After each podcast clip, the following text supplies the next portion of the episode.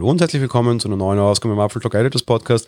Heute spreche ich über ein lang gehegtes Gerücht und ein Gerücht, das in den letzten Tagen und Wochen immer wieder mit neuen Dingen untermalt wurde. Es gibt für mich so drei Dinge bei Apple oder drei Produktkategorien, die ich überhaupt nicht mehr hören kann, weil ich einfach sehr wenig davon halte und ich werde nicht ganz umhin kommen. Gott sei Dank ist das hier ein subjektiver Podcast, also ich gebe subjektive Meinungen und Empfindungen wieder. Kann ich heute vielleicht auch ein bisschen darüber schimpfen und gewisse Ideen vielleicht ein bisschen verurteilen. Das erste Produkt, von dem ich nie hören konnte, war das Apple TV. Und nein, ich rede jetzt nicht von dieser ehemals silber, also weißen, dann silbernen und dann schwarzen Box, sondern ich rede tatsächlich davon, dass ja lange Zeit gesagt wurde, Apple baut einen eigenen Fernseher. Das hatte vor allem früher, wie man keinen eigenen Streaming-Dienst im Angebot hatte, überhaupt keinen Sinn, weil wozu? Man könnte die Software kontrollieren, klar, das kann man mit dem Zuspieler auch. Und man kann, ja, Inhalte gab es ja da noch keine. Jetzt mache das vielleicht ein bisschen mehr Sinn, weil man dann auf die Qualität achten kann. Mag ich heute nicht reden, über was ich auch nicht reden mag, ist das Apple Car, diese Geschichte mit dem Auto, durchaus spannend sicher. Aber mir geht vor allem die Berichterstattung in den letzten Monaten fürchterlich, also Jahren ja schon total auf die Nerven, weil es einfach eine riesengroße, lange Diskussion ist über ein Ding, das wir wahrscheinlich auch sehr, sehr lange lange nicht sehen werden. Das dritte Ding, und darüber möchte ich heute sprechen, ist die Apple AR-Brille. AR steht für Augmented Reality. Was heißt das und wo ist der Unterschied zu Virtual Reality, VR? Ja, VR ist quasi virtuelle Realität, bedeutet man zieht so eine Brille über und taucht komplett menschlich quasi in eine andere Welt ein. Hat so seine Nachteile, man ist sehr stark isoliert, teilweise gibt es auch negative körperliche Effekte. Motion Sickness ist wahrscheinlich der bekannteste dieser Effekte.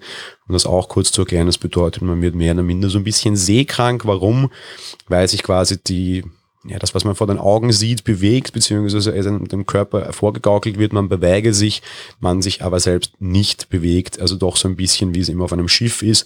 Das bewegt sich quasi indirekt, aber der Körper selbst nicht. Dementsprechend könnte einem durchaus schlecht werden deutlich bessere Idee ist AR. AR bedeutet, man sieht so quasi ein Overlay über die echte Realität. Man ist schon noch in dieser Welt und man sieht auch grundsätzlich sein Umfeld, kann also auch nicht irgendwo dagegen laufen. In der Regel, wenn man sich nicht allzu sehr auf andere Dinge konzentriert.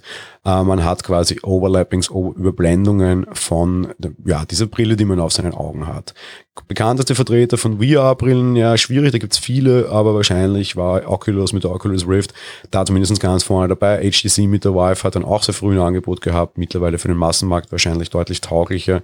Es sind diverse günstige Brillen, die auch von Facebook, Schrägstrich Oculus, die haben die ja gekauft, kommen. Oder halt irgendwie auch die PlayStation VR, eine Brille, die PlayStation leider seit vielen Jahren nicht mehr angegriffen hat. Vielleicht kommt mit der PlayStation 5 was Neues. Und jetzt gibt's wieder neue Gerüchte. Wir haben jede Woche neue Gerüchte darüber, dass Apple eine AR-Brille baut anschaut. Warum? Woher kommen die? Naja, durchaus klar. Apple steckt schon sehr viel Aufwand in AR-Kit hinein. Und das AR-Erlebnis mit so einem iPhone in der Hand ist zugegeben nicht besonders geil. Man sieht das, finde ich, auch immer schon durchaus während dieser Keynotes. Diese AR-Demos sind derartig awkward. Das sieht so blöd aus, wenn da irgendwie Entwickler mit den iPad Pros am besten dann auch mit den großen 12 Zollern irgendwie um so einen Tisch, Tisch hirschen. Es ist meistens lustiger, denen zuzuschauen, ohne zu wissen, was die gerade tun, als das, was die wahrscheinlich auf dem Bildschirm machen. Wirklich so großartig durchgesetzt hat sich das über all die Jahre nicht wäre natürlich so eine Brille irgendwie eine sehr naheliegende Geschichte. Man hat das entsprechende Framework, man hat da sehr viel investiert. Da wäre doch eigene Hardware sehr toll. Wir kriegen immer wieder Gerüchte über Zulieferer, Micro-LED-Displays. Ja, klar, hohe Auflösung wäre sowas durchaus wichtig, wobei das wäre eher für VR ein Thema meiner Meinung nach als für AR. Aber mal gucken. Und jetzt gibt es ein ganz besonders neues Gerücht. Apple könnte in diesem Segment mit Valve gemeinsam kooperieren. Valve hatte da generell auch schon einige Erfahrungen drinnen, bietet ja auch den passenden Store an, hat auch ein bisschen Hardware. Also ja, Valve sicherlich ein sehr interessanter äh, Partner in dieser Geschichte. Wie, wie weit das stimmt, möchte ich mal so ein bisschen bezweifeln. Das Elektronikfachblatt Digitimes berichtet zwar darüber, hat eine Meldung in Taiwan auf der anderen Seite. Apple kooperiert mit Valve auch schon in dem Thema.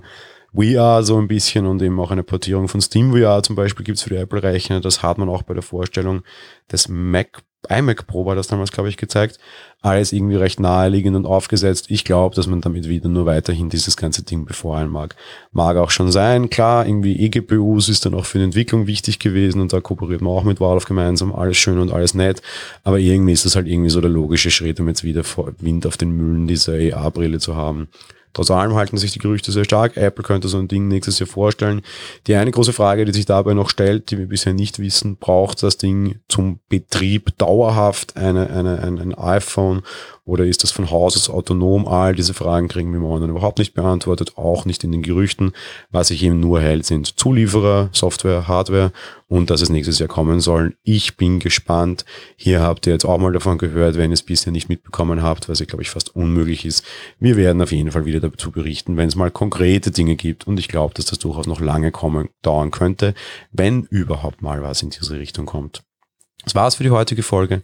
Bis zur nächsten Folge morgen dann oder nächste Woche in den kurzen Folgen. Ciao.